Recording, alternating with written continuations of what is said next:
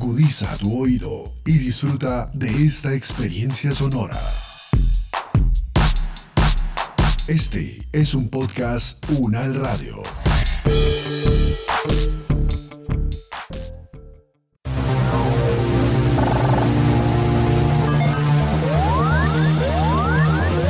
Buen análisis.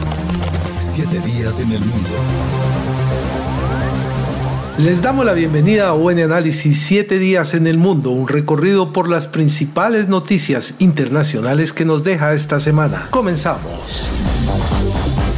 Los conflictos, las relaciones entre los países, las elecciones presidenciales, regionales y legislativas, la conformación geopolítica del mundo, en un recorrido por los hechos más importantes de los últimos siete días. En análisis, siete días en el mundo.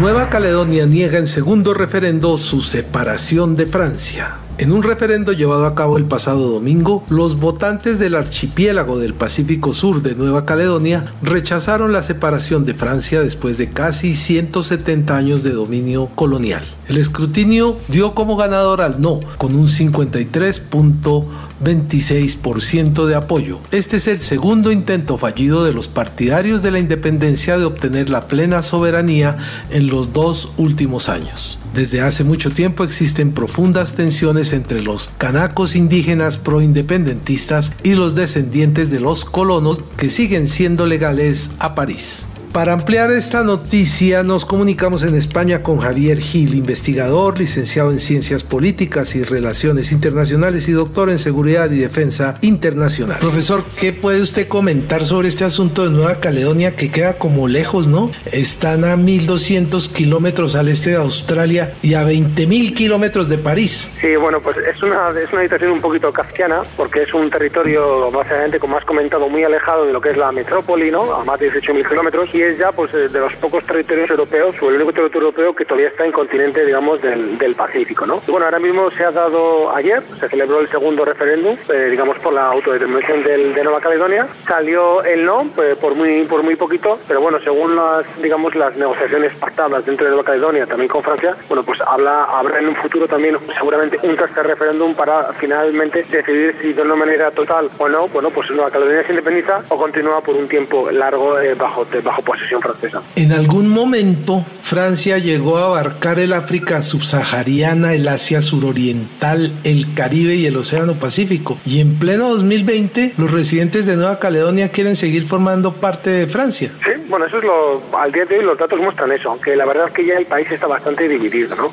O la región, ¿no? Estamos hablando de los porcentajes por evidencia son altos, seguramente apoyados, ¿no? Por el tema del níquel, la minería, ¿no? Y básicamente por estas riquezas que podrían, bueno, pues hacer de Nueva Caledonia un país muy rico, ¿no? Alejado, digamos, un poco bajo control francés. Bueno, habrá que verlo en dos o tres años qué acaba ocurriendo con ese tercer referéndum, si finalmente se celebra, porque lo cierto es que, bueno, ahora mismo, la, las, aunque gana el no a la independencia, sí que es verdad que las espadas eh, siguen en alto, ¿no? Y luego respecto al pasado colonial francés, bueno, pues Francia eh, básicamente perdió todas sus colonias, algunas de ellas de manera, digamos, eh, digamos más tranquila y otras de ellas, pues de una manera muy traumática, le hace Vietnam, sobre todo la, el tema argelino, que fue la gran guerra, a, a, digamos, que causó millones de muertos a Argelia y hizo mucho daño al país. Y bueno, ahora mismo en Nueva Caledonia pues es el último reducto que básicamente tiene Francia en el exterior y vamos a ver cómo sigue evolucionando, ¿no? Pero yo creo que aún todavía ahora hay mucho partido por celebrar. La pregunta decía, ¿quiere que Nueva Caledonia obtenga su plena soberanía y se independice? Y todo está debidamente legislado con un acuerdo que se llama el de Numea de 1998, que es un acuerdo consagrado en la Constitución de Francia y que estableció un camino de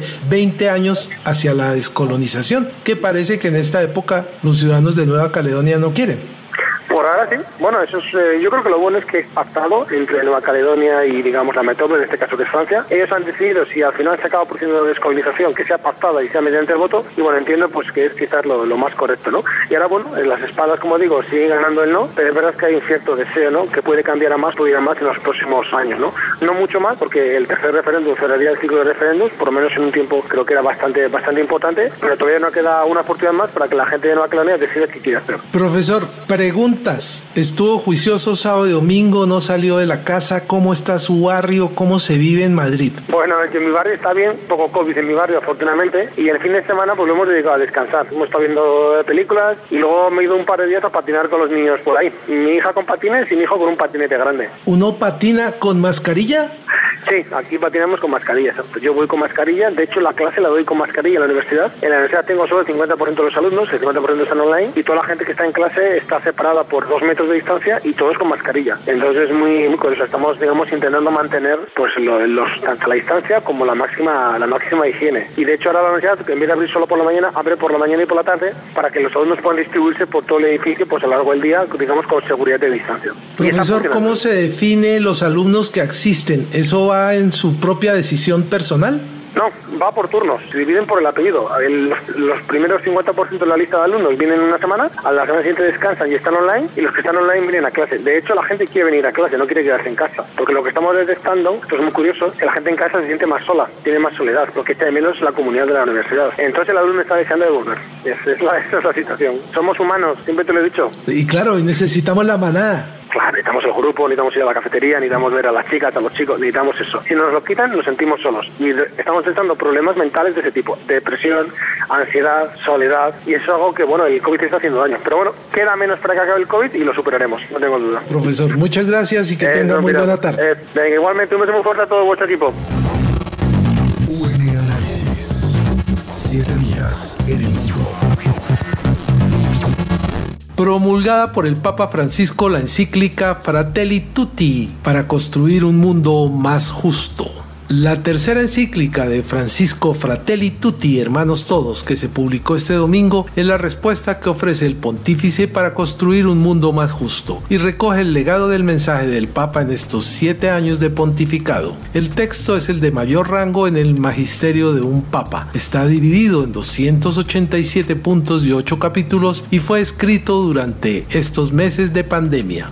La encíclica, dedicada desde el título a San Francisco de Asís, fue firmada el sábado en la basílica donde reposan los restos del santo, de quien el Papa tomó el nombre cuando ocupó la silla de Pedro después del cónclave del año 2013. En el texto, el sumo pontífice abarca diversos temas que van desde el coronavirus hasta la política. Sobre el tema nos comunicamos con Hernán Olano, vaticanista y doctor en Derecho Canónico. Muchas gracias por la invitación. Mire, todavía creo que hay muchos que no han leído la carta encíclica Laudato Si que era un ejemplo de cuidado, alabado seas mi Señor, cantaba San Francisco de Asís y de ese hermoso cántico apareció esa encíclica que tenía que ver con el cuidado de la casa común, ¿no? Y tan maravillosa en su momento circuló por los medios, pero es una pieza maestra del cuidado ambiental, ¿no? Sí, en efecto, es la carta del 24 de mayo de 2015 sobre el medio ambiente y el desarrollo sostenible que se constituyó en la segunda encíclica del Papa Francisco, después de la que salió cuatro meses después de iniciar en su pontificado, que se dice es escrita a cuatro manos, la Lumen Fidei la Luz de la Fe. La fe es de la teología católica con motivo del año de la fe, expedida el 5 de julio de 2013.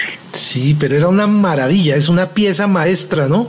Sí, en cambio, eh, Fratelli Tutti, mm, bueno, las, las críticas del Catholic Register, entre otras, no la dejan muy bien parada por la suma de temas un poco desordenados a juicio de los expertos en Roma. Como ustedes lo mencionaban, Fratelli Tutti, no, bueno, el Vaticano, Andrea Tornielli, el, jefe del dicasterio para las comunicaciones, sugirió que no se tradujera. La carta fue escrita en castellano, pero el título está en italiano basado en un escrito sobre las admoniciones de San Francisco, pero cuando se dijo que ese iba a ser el título, pues mucha gente brincó y dijo, hace falta el lenguaje inclusivo. Ha debió ser fratelli sorelli tutti, hermanos y hermanas todos. Pero, pues basado en una frase de San Francisco que fue expedida pues en el siglo XIII, en ese momento pues no se hablaba de un lenguaje inclusivo y por eso eh, Tornielli dijo que lo que quería el Papa era hablar de la humanidad y que el título en todas las versiones no se va a traducir, únicamente aparecerá como Fratelli Tutti. Bueno, esta, esta encíclica, como reseñaban a, la audiencia hace un momento, pues es de los documentos eh, de más alto rango dentro de los que expide el Papa. Primero se encuentran las encíclicas que tratan generalmente la doctrina, luego las constituciones apostólicas y después las exhortaciones apostólicas. Recordemos que la semana pasada, el día de San Jerónimo, pues si no estoy mal fue el martes o miércoles, el Papa expidió una exhortación apostólica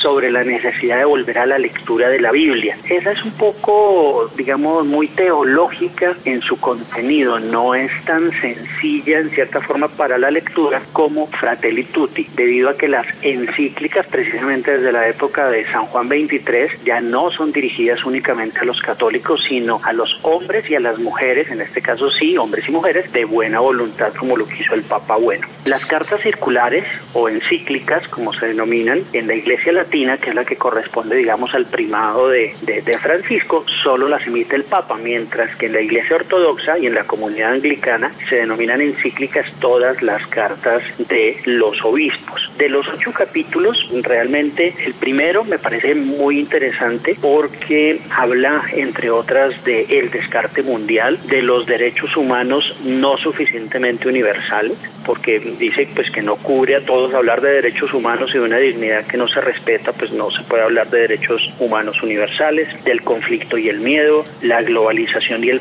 el progreso en un rumbo común. Habla el Papa allí de la fría indiferencia, le dedica también unos numerales a la pandemia y otros flagelos de la historia, habla de la crítica en torno al marketing y al inmediatismo, cuando nos dice que el fin de la conciencia histórica pues no tiene un proyecto para todos, que los sueños Claro, esa, esa teoría que plantean ahí de que el mercado es buena para que la lean los neoliberales, ¿no? Sí, exactamente, por eso han dicho que es una carta que está más enfocada a, a, los hombres y mujeres de buena voluntad que a los propios católicos, dice el Catholic Register esta, esta mañana en Washington, ¿no? Entonces, porque en esas las sombras de un mundo cerrado dicen, si usted es católico tradicionalista, la encíclica realmente no le apunta tanto a usted como a otras personas. Pero hay algo muy llamativo en estas encíclicas y es que ahora son muy cercanas a los feligreses. Los temas y la manera como los abordan dejan de ser tan teológicos, ¿no? Y además no están dirigidas únicamente a las personas que siguen la Iglesia Católica y por la variedad de temas, pues entonces se vuelven llamativas para otras religiones.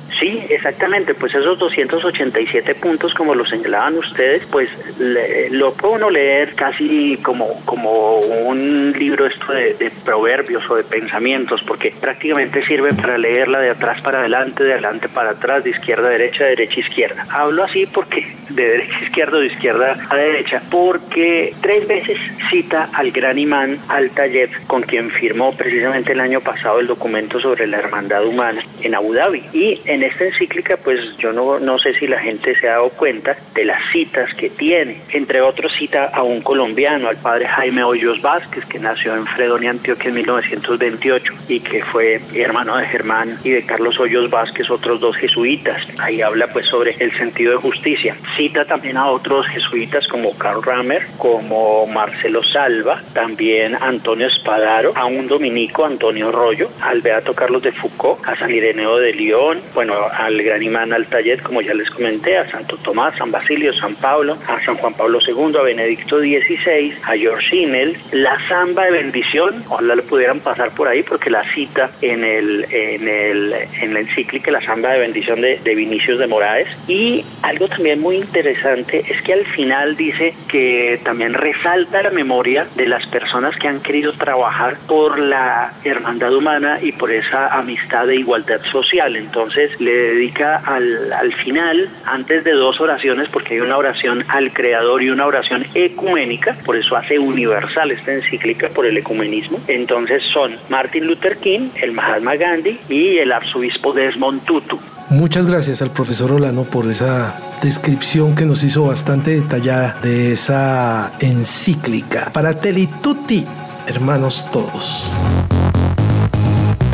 UN Análisis, saber para interpretar. Fauci advierte que Trump podría tener una recaída tras salir del hospital.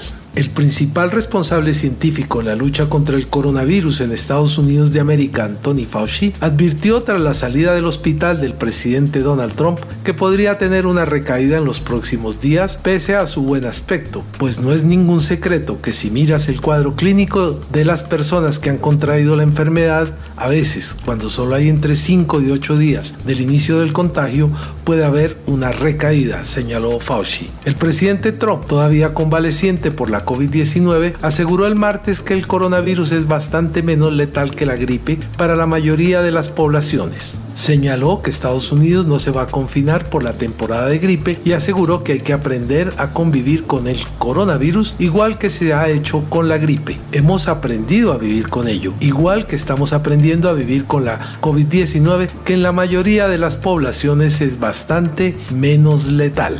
A propósito de esta noticia, nos comunicamos con Carlos Arturo Álvarez Moreno, médico infectólogo y profesor de la Facultad de Medicina de la Universidad Nacional de Colombia, magíster en epidemiología clínica de la Universidad Javeriana, máster en ciencias biológicas de la Universidad de Nantes, Francia, para que nos aclare algunos aspectos de cómo asumir esta nueva normalidad. Doctor Álvarez, ¿qué nos puede usted comentar porque es que se han abierto las compuertas. ¿Qué comentarios puede hacernos en este momento de lo que son los deportes al aire libre? Las personas que salen a trotar, a montar en bicicleta, que van a un parque. Es un tema bien importante en, que en biología no, casi no nunca hablamos de blanco o negro, hablamos de probabilidades, ¿no? Porque siempre existe una probabilidad y es cierto que, puede estar eh, en el aire, puede estar, pero cuando hablamos en eh, realmente el riesgo de contagio, pues está sigue siendo lo mismo que se ha hablado desde siempre. O sea, no, no, creo que el hecho que se demuestre eh, que, es así, no significa que, es que haya cambiado completamente la forma de transmisión. ¿Qué quiero decir con esto? Quiero decir que la mayoría de las veces el virus se, se transmite cuando la persona está a menos de dos metros de distancia y en espacios cerrados poco ventilados, donde el, virus está ahí, pues puede permanecer en, en, aerosoles, puede estar más lejos, pero eh, normalmente eso, esas, situaciones de donde hay supercontagios, donde hay una cantidad de personas que se infectan, básicamente ocurre con esas características en que la gente está o menos de dos metros de distancia o en aire espacio más, más mal ventilado. Ahora bien, cuando esto ocurre al aire libre, la posibilidad de que alguien a más de un metro de distancia se vaya a contagiar, pues es extremadamente bajo. Siempre es posible, pero es extremadamente bajo. ¿Por qué? Porque es que no solamente que el virus esté en, micropartículas a más de dos metros de distancia, sino que si está en un espacio libre, se diluye el, tamaño del inóculo y eso hace que la probabilidad no solamente de que uno tenga el contacto con un virus, sino que sea es la cantidad de virus que uno tenga. Y si el virus es, la cantidad de virus es muy poca, por más que tenga contacto, puede que no se infecte. en realidad yo no creo que esto eh, eso haya cambie mucho lo que se ha venido diciendo. Obviamente se, se demuestra que es, que es posible. Claro, habrá siempre la posibilidad en que eh, alguien eh, con características quiere-tosa, pues sí, siempre es posible, pero no es la forma en que nos debemos preocupar principalmente. O sea, seguimos hablando de lo mismo, seguimos hablando que la mayoría de las veces nos contagiamos con microgotitas a, menos de dos metros de distancia, con la superficie cuando tocamos las manos, el virus también, también ya se demostró que puede, pues, puede permanecer en, la piel, decir, con las manos, como con otros virus, por un tiempo prudencial, por eso importante el, lavado de manos y evitar los espacios cerrados mal ventilados. Doctor Álvarez, ¿qué tal si opina algo sobre el tema gimnasios? Nada que hacer, en este es un sitio donde los, en los cuales pues si no se hace una desinfección adecuada, de hecho antes teníamos problemas de otro tipo de infecciones que pueden generar, ¿no? Pues, digamos que implica eh, la limpieza constante de las manos porque puede ocurrir y, e incluso eh, en, el caso de, otros microorganismos como el estafilococo a veces puede ocurrir también hay que una bacteria, pero acá claramente si no hay una desinfección adecuada o limpieza de los, de los equipos pues puede permanecer el, virus y alguien que llegue sintomático, que tenga, lo, esté colocando en alguno de estos eh, dispositivos. ¿Qué opina usted de una interpretación musical con instrumentos de viento en un avión? No, no, no es la forma correcta de, de, de, de, una, una, una, un viaje dentro de un avión. No es la, no, son conductas de riesgo, ¿no? Todo como, no digo todo aumenta, hay cosas que aumentan o bajan el riesgo, y estas son cosas que aumentan el riesgo como que toca funcionar es con la razón, porque no todos somos epidemiólogos, ni somos infectólogos, ni somos profesores de medicina, pero la lógica como que lleva a tomar algunas decisiones que sean coherentes, ¿no? Sí, de acuerdo. Yo creo que es un tema en el cual tenemos que, trabajar todos y creo que ya en esta altura que ha pasado nueve meses, diez meses después del inicio de esta, pandemia, hay cosas que hemos aprendido, ¿no? Hay cosas que todavía puede ser, eh, hay discusiones y hay cosas que son cuestionables que todavía, controversiales mejor, hay cosas que ya hemos aprendido de, de todos, no solamente solamente el, experto que todos hemos aprendido, sino en general. Y creo que en esta cosa de sentido común pues ya empiezan a, ver cosas que debemos ser conscientes. Y, lo que siempre he dicho, no solamente que, que, lo entendamos, sino que realmente cambiemos nuestro comportamiento. De nada vale que lo entendamos, que sepamos cómo es, que al final salimos a la calle o salimos a, a, sitio de trabajo o, a donde sea y no estoy cumpliendo las medidas que, que ya conocemos, ¿no? Profesor, son muchos los sitios en los cuales instalan unos tapetes para que uno ponga los pies ahí. Se trata de humedecer los zapatos de quién sabe qué. ¿Esa es una buena medida? No, no yo no creo que, que, a, veces a veces pasa en que nos centramos en medidas que no son las más eh, efectivas y, y, y, por hacer eso evitamos eh, lo, lo que realmente puede tener más éxito.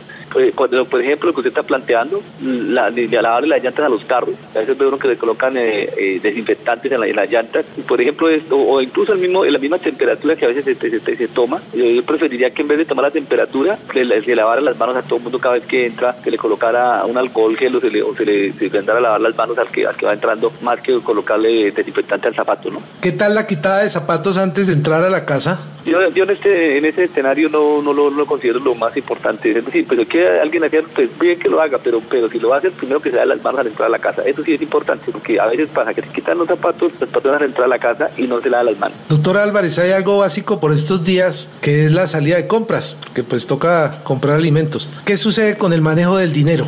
La entrega del billete, de las monedas, del cambio. Uno puede eh, manipular eh, lo que nosotros vomites potencialmente con, contaminados, pero ¿qué es lo que debe hacer? Lavarse las manos. Digamos que el, punto es que uno, eh, igual que, y eso no solamente debe ser para por este SARS-CoV-2, sino en cualquier, otro microorganismo, si yo manipulo cosas en las cuales puede estar, pues después me lavo las manos. En ese caso, si uno no tiene una mano que generalmente no lo tiene cerca, es donde toma importancia estos geles de antisépticos que higienizan y lo importante es hacerlo bien, porque es que se nos olvida que esto para que debe estar por lo menos 30 segundos en contacto. Si yo me echo una gotica y no es suficiente para poderme limpiar los dedos durante 30 segundos, pues no lo hago bien, no hago lo que decimos una, la mímica, pero no lo hacemos realmente. ¿Podemos suponer que diciembre va a estar marcado también por el coronavirus? Como que esas... Eh, acostumbradas reuniones que hacíamos, las novenas, la fiesta de 24, la entrega de regalos, ¿eso como que se ya, ya está complicado? Sí, yo creo que sí, yo creo que hay que hacernos, la idea porque en realidad gran parte de, personas todavía seguimos siendo susceptibles. Con estas primeras eh, meses hay un grupo importante en alguna ciudad que ya se ha contagiado y se ha recuperado, pero también hay un punto, un punto importante que no. Y sobre todo aquellas personas que, que han sido juiciosas y que se han cuidado, de nada sirve haberse cuidado seis meses si salen y van a pasar otra vez a una normalidad, en los cuales otra vez puede contagiar y desafortunadamente pues eh, lo que nos, gusta celebrar Navidad pues va a haber una vamos a tener que hacerlo con, condiciones de, adecuadas porque fíjense que en el Día del Padre y en otras actividades sociales pues, ese tipo de, celebraciones especiales para nosotros pues al final termina en que algunas veces eh, puede enviar a alguien al hospital. Nos faltan los estudios de prevalencia que en este momento los están haciendo pero pues digamos si se da la lógica de lo que ha pasado en otras partes yo creería que, que lo más probable es que tengamos que mantener el distanciamiento físico. Profesor Carlos Arturo Álvarez Moreno profesor de la Facultad de Medicina de la Universidad Nacional de Colombia. Muchas gracias por estar aquí en sus emisoras. No, muchísimo gusto y muchas gracias. Que esté muy bien, profesor. Hasta luego. UN Análisis. Siete días en el mundo. Dimitió el primer ministro de Kirguistán mientras aumenta la tensión en su país. Desde hace cinco días, este país montañoso de Asia Central se ha visto sacudido por una crisis institucional y un movimiento de protesta que denuncia fraudes en los recientes comicios legislativos llevados a cabo el pasado domingo. Los resultados de las elecciones dejaron a los dos partidos progubernamentales, el Birindik y el Mekenin Kirguistán, con la mayoría de los escaños en el Parlamento, mientras los partidos de oposición no alcanzaron ni siquiera el umbral para un cupo legislativo. A raíz de esto, numerosos manifestantes denunciaron irregularidades en la votación y exigieron la repetición de los comicios. Tras las protestas y denuncias, la Comisión Electoral anuló las elecciones y el primer ministro y el presidente del Parlamento presentaron su dimisión. Para ampliar esta noticia nos comunicamos con Vladimir Rubisky, profesor de la Universidad ICESI en Cali. Profesor, ¿se complica la situación un poco más en Kirguistán? En un principio sí, porque lo que hay que decir sobre este país lo que está pasando allá, que es ya es la tercera vez en su reciente historia cuando ocurre el cambio de poder político de esta manera. La primera vez fue en 2005, cuando también hubo eh, protestas y el presidente en ese entonces tenía que dejar el poder. Luego en 2011 ocurrió algo muy parecido y ahora en 2020 también eh, hay protestas que muy probablemente va a cambiar el poder político en este país. La situación se complica precisamente por el tema de COVID, la situación de desempleo. Por ejemplo, yo estuve mirando hoy en la mañana 15 mil empresas están cerradas en la capital del país, Bishkek, entonces la situación es realmente muy preocupante allá. No pertenece al señor presidente Sorombay Yenkebov la autoridad electoral porque anularon los resultados de las parlamentarias que parece que lo favorecían. Sí, hay que también tener en cuenta que el poder presidencial en Kirguistán es bastante limitado. Hay también bastante poder político que está en las manos del Parlamento y el primer ministro ya dejó su mandato y hasta donde entiendo la Comisión Central Electoral aceptó la demanda de no reconocer eh, los resultados de las elecciones y prácticamente ahora van a organizar unas nuevas elecciones porque pues, allá sí efectivamente hubo tanto fraude que era imposible esconderlo. Profesor, ¿cómo se mira los intentos de toma violenta del poder y cómo el presidente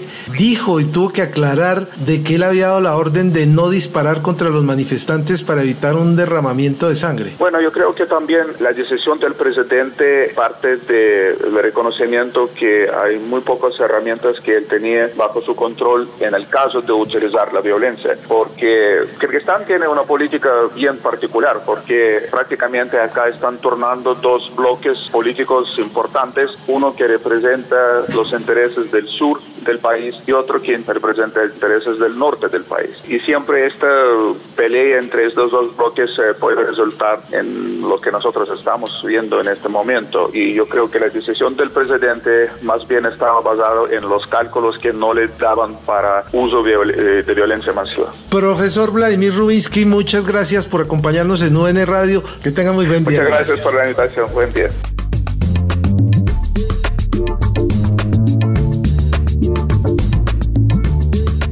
Contaminadas las próximas elecciones bolivianas por acusaciones de fraude. La atmósfera política en los días previos a los comicios del 18 de octubre está marcada por las decenas de incidentes violentos entre militantes, protestas contra el Tribunal Electoral, amenazas del gobierno al MAS del expresidente Evo Morales, la promesa de los dos principales partidos de que defenderán sus eventuales victorias en las calles y una acusación judicial contra Luis Arce, el candidato opositor. El gobierno interino de Yanine Áñez y el MAS se acusan mutuamente de conspirar en contra de la realización pacífica de las elecciones. El contacto en ese momento es en Bolivia con Carlos Cordero, analista político.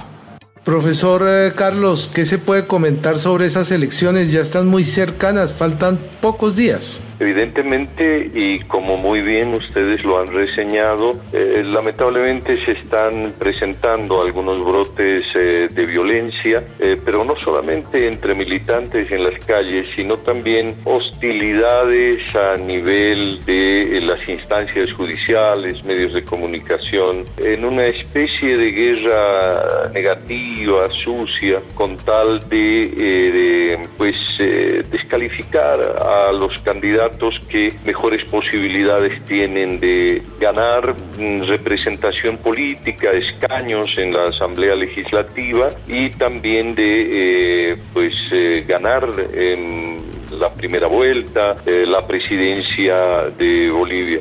Este contexto un poco tenso, de todas maneras, eh, no inhibe eh, el entusiasmo que se vive en algunos sectores, aunque también cierto temor en algunos grupos de, de bolivianos producto de la pandemia. Son elecciones inusuales, pues estamos repitiendo la votación después de un año en el que se realizó la, la anulación de las elecciones 2019, pero también con grandes novedades, nuevos rostros de candidatos y el expresidente Evo Morales en el exilio en Argentina, lo que nos da un escenario de pues muy peculiar en estas elecciones. Es la primera vez en 15 años que no está la, la papeleta con el rostro de Evo Morales y eh, pues sí, hay un cambio en muchos sentidos.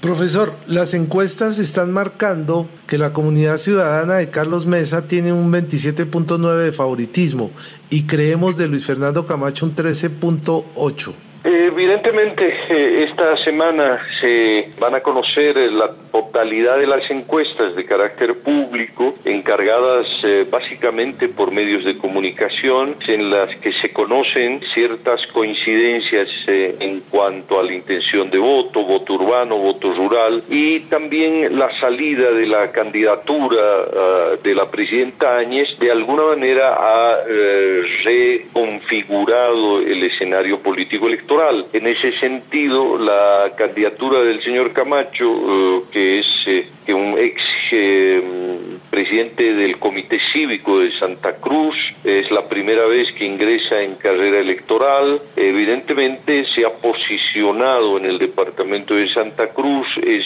el único de, de, nueve departamentos donde se encuentra primero. Y eso lo lleva a pues tercer lugar con ese eh, entre 10 y ese 13%. Podría convertirse, si se mantiene esa tendencia, en una, lo que se denomina una especie de bancada de oro que podría facilitar la gobernabilidad o bloquear al próximo gobierno. Pero Camacho no tiene eh, posibilidades de disputar la presidencia. La presidencia se va a dirimir entre el movimiento al socialismo de Luis Arce y Comunidad Ciudadana de Carlos Mesa. ¿Qué pasa con los otros candidatos? Las cifras en las encuestas demuestran que no han debido participar el señor Chi Yun Chung de FPB, Jorge Quiroga de Libre 21, María de la Cruz Valla del ADN y el señor Feliciano Mamani de PAN Bolivia. Pues sí, evidentemente eh, en todo proceso electoral hay eh, organizaciones políticas y candidatos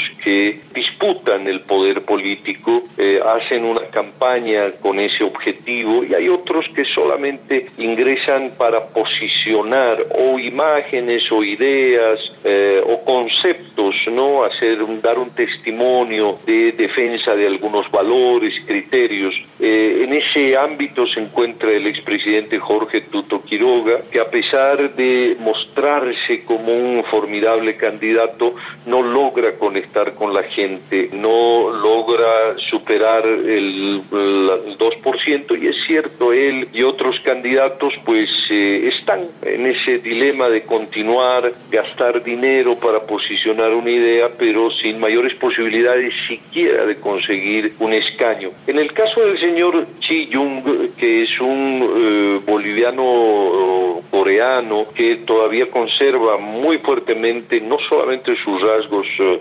faciales, físicos, sino también en su modo de hablar, etcétera. Él está vinculado con las iglesias evangélicas y ya participó en las elecciones del año 2019 y fue una sorpresa electoral. Hoy eh, las encuestas es cierto no lo favorecen, pero no descartaría que él fuera nuevamente la sorpresa electoral. Y de hecho ya se ha colocado en un cuarto lugar, con ese cuarto lugar eh, que hoy tiene entre el 3, 2%, pero como las encuestas a veces no toman en cuenta los pequeños partidos porque las muestras pues eh, no los llegan a favorecer, pero habiendo hecho un buen desempeño hace un año atrás, no me sorprendería que llegara a tener entre 4 o 5 diputados.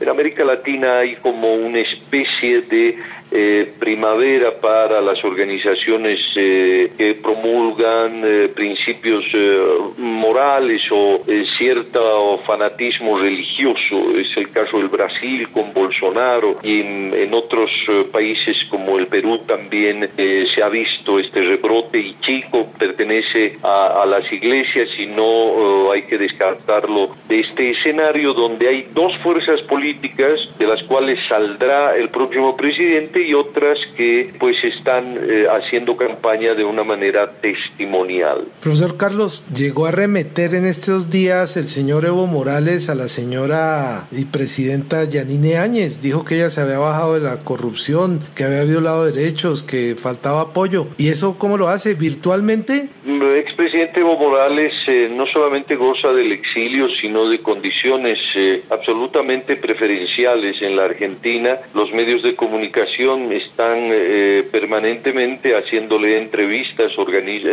medios de comunicación internacionales que repercuten a todo el continente y en particular a Bolivia, redes sociales. Y señor Evo Morales es jefe de campaña de Luis Arce en Argentina y en el exilio, pero entre ellos hay una, pues permanentemente hay eh, declaraciones del señor Evo Morales que causan mucho disgusto en Luis Arce y Luis Arce ha hecho declaraciones para eh, marcar distancias con Evo Morales. Por ejemplo, ha llegado a decir que eh, Evo Morales debe rendir cuentas ante la justicia, que si él es presidente, él va a gobernar y no será un títere de Evo Morales. Evo Morales sigue siendo un líder influyente, pero ya es parte de un proyecto político en crisis. En Bolivia hay varias corrientes y luego de las elecciones se eh, debe esperar eh, una eclosión del MAS, eh, una renovación, porque también está claro que estas elecciones las va a perder. Las encuestas que prevén la realización de una segunda vuelta, todas las encuestas coinciden en que el próximo oh, presidente será Carlos Mesa, producto de que en la segunda vuelta la ciudadanía vuelca sus votos a favor de Mesa. Esas son las eh, proyecciones, pero en el caso de Bolivia habrá que ver hasta el último minuto porque no hay nada, no hay nada dicho, siempre suelen ocurrir eh, impredecibles Carlos Cordero desde Bolivia, analista político. Muchas gracias por estar aquí en UN Radio. Pues un saludo cordial a los amigos de uno, eh, UN Radio eh, de Colombia, un saludo y un abrazo a la distancia desde La Paz, Bolivia. Con esta noticia despedimos UN Análisis 7 días en el mundo. Nos escuchamos el próximo viernes con los acontecimientos más relevantes que ocurren cada semana.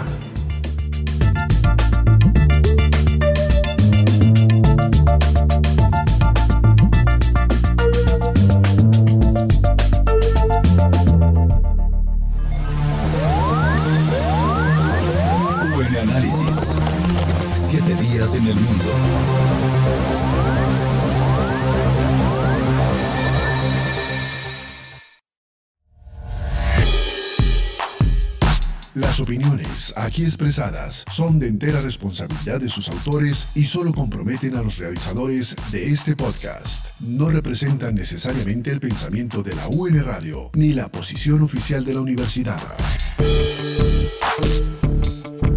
Este y otros podcasts en nuestro sitio web podcastunradio.unal.edu.co. Universidad Nacional de Colombia, proyecto cultural, científico y colectivo de nación.